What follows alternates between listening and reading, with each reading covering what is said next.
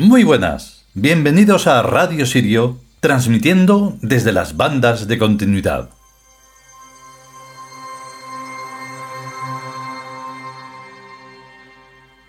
Y hoy, por fin, en esta cuarta y última parte de este duodécimo capítulo, vamos a descubrir el origen del mal. La verdad es que mm, es muy sencillo y lo tenemos ahí al ladito.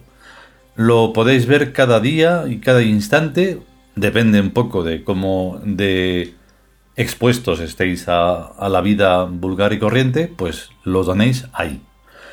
Y es muy sencillo, y también de erradicar, claro, pero entre otras cosas, y no lo mencionamos, pero con una falta de autoridad y una falta de orden, pues es absolutamente normal que ese origen del mal esté ahí campando a sus anchas. Pero bueno, eso lo vais a escuchar en un instante, porque vamos a ir a ello ya.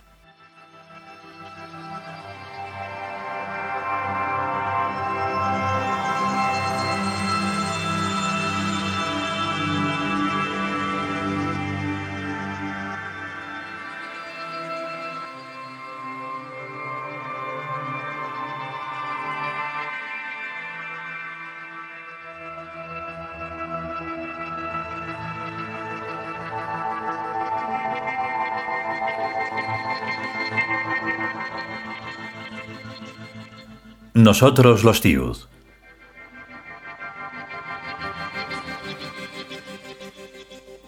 Duodécimo capítulo.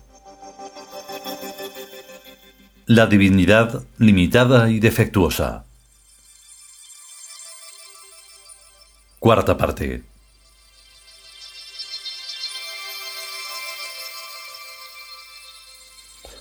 La miopía puede curarse por dos métodos o bien reventándole los ojos al enfermo para que deje de fijarse en las cosas que tiene cerca, y esto equivale a matarles el cuerpo a las almas obtusas, o bien mediante la implantación de lentes cerca o dentro del ojo.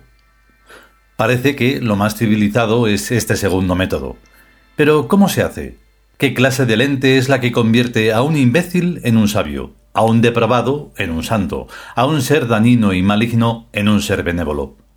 Está claro que si lograran o pudieran o quisieran poner sus referencias en el infinito y la eternidad, tales cambios serían automáticos. Pero el problema es que no quieren, ni probablemente pueden, ni hay razón alguna para pensar que van a conseguirlo por sí solos.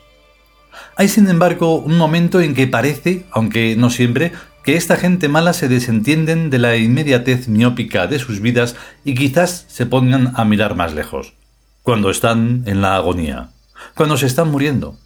Si esta gente estuviera todo el tiempo agonizando, desde el momento en que nace hasta el del paro cardíaco, lo más probable es que fueran buenos y sabios. Lo que les hace malos y estúpidos es la vida. Curioso.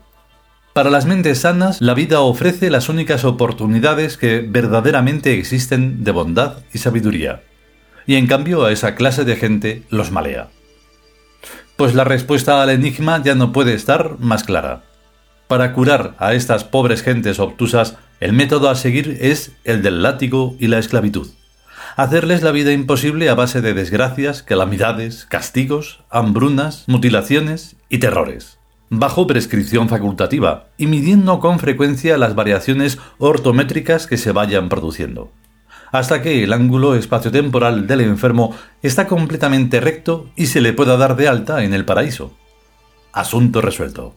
Alegrémonos, por tanto, de las desgracias y calamidades que caigan sobre las personas malas, porque es para su bien. Y tengamos la certeza de que a las personas buenas no les sucede mal alguno.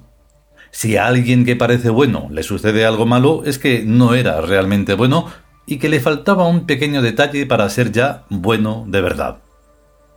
Esta filosofía es riquísima.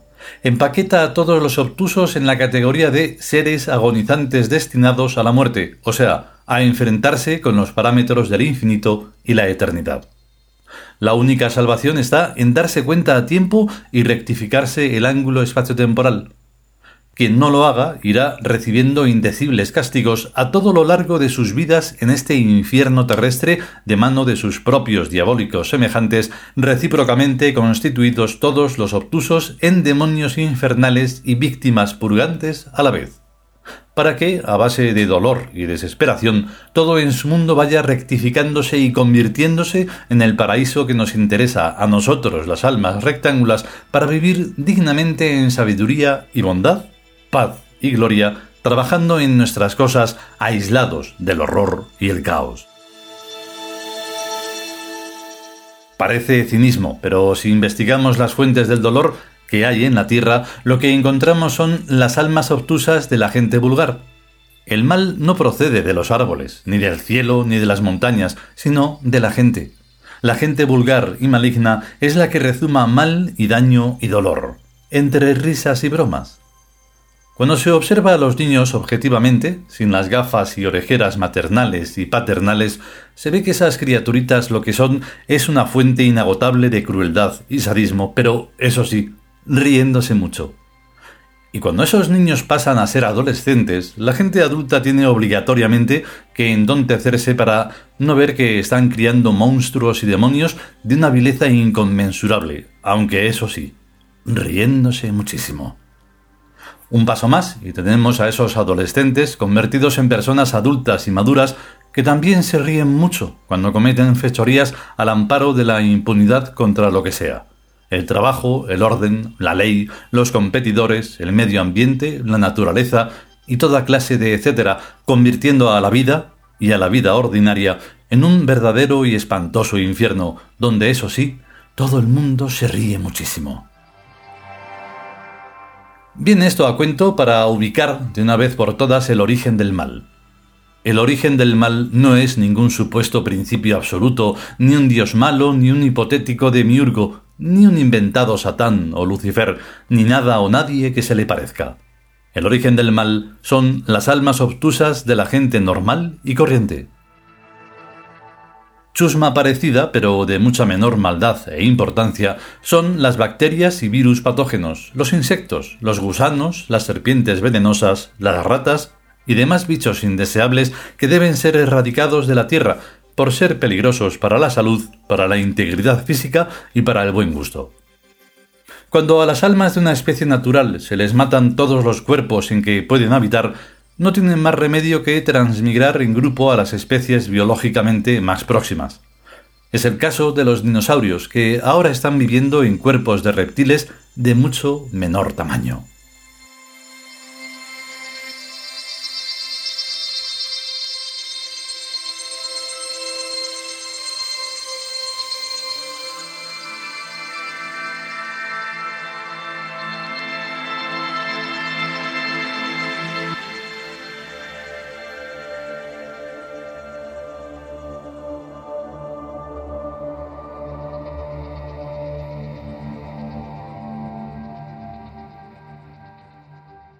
Y hasta aquí esta cuarta y última parte del duodécimo capítulo, La divinidad limitada y defectuosa, del libro Nosotros los tíos.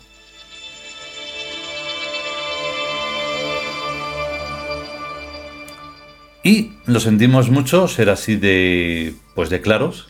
no, realmente no lo sentimos, pero es para quedar un poco bien. Que, pues, que sea así la cosa de sencilla y de vulgar, la gente mala es la que hace que mm, los paraísos estén estropeados y que no podamos desarrollar la vida, la vida con mayúsculas, como es debido. Y como encima, los que van de buenos, pero que no lo son, protegen a esa maldad, entonces la maldad está multiplicada por más de dos y por infinito. Vaya. Porque claro, si por lo menos hubiera una forma de erradicar ese mal de verdad, pues mira, se iría avanzando. Aunque hay muchísimo mal, pues pum pum, se va un poquito ahí, otro poquito y se va. Pero no, la gente eh, es eso, como se suele decir, buenista.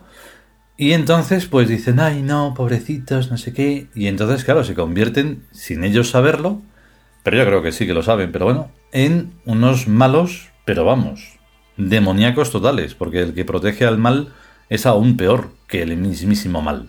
Es muy sencillo.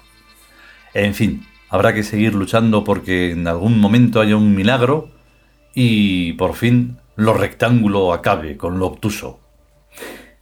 Si podemos y sobre todo si queremos, volveremos esta vez con un nuevo capítulo, el tercero. Y mientras tanto, pues ya sabéis, a estar y ser conscientes y a cuidarse. Hasta luego.